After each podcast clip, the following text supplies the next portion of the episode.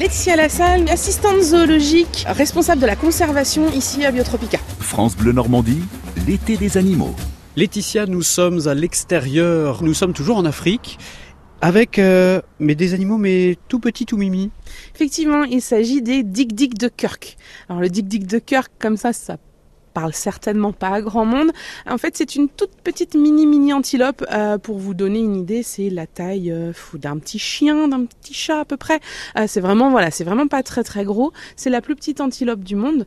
Euh, donc, on reconnaît le mâle de la femelle uniquement parce qu'il a des cornes, de toutes petites cornes, alors que la femelle n'en a pas. C'est vraiment des animaux très particuliers parce que tout petits, mais aussi parce qu'ils ont un nez assez long en fait, un nez qui est très souvent en mouvement, qui va permettre d'attraper la nourriture.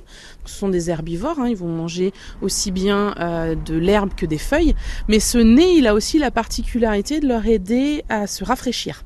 Alors nous, quand on a chaud, on transpire. Le chien, quand il a chaud, il va halter.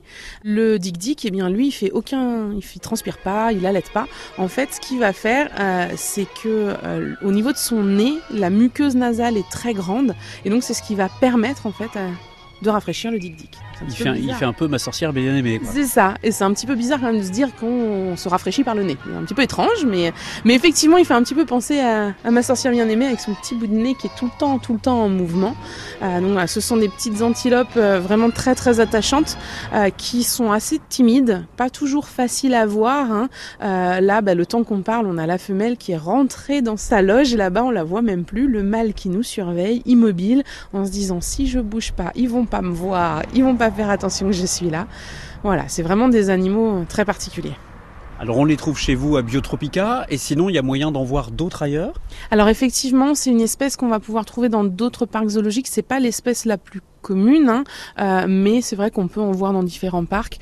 Euh, une espèce euh, as- assez mignonne. Euh, les gens pensent souvent que ce sont des bébés, à tort, puisque, bah, comme je vous l'ai dit, hein, ce sont les plus petites antilopes du monde. Donc c'est vraiment des, des, des mini-adultes, mais vraiment tout petits, tout petits. Alors qu'est-ce qu'ils font euh, ici au cours de leur journée?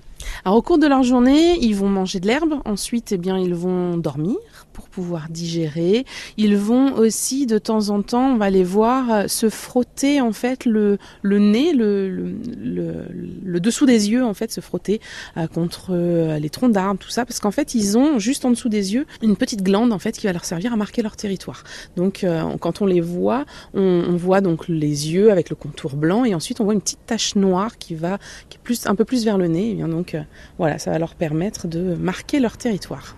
Voilà, donc euh, vous voyez, hein, là il y en a une qui arrive devant nous. Alors à la radio on voit pas évidemment, mais la femelle arrive, mais vraiment tout doucement. Euh, un petit peu le même principe que bah, quand on va se balader en forêt, quand on va croiser des chevreuils par exemple, on les voit à la fois aller tout doucement, et puis à partir du moment où ils se sont rendus compte qu'on les avait vus, ils partent très très vite. Bah là c'est exactement la même chose avec les, les petits dik-dik.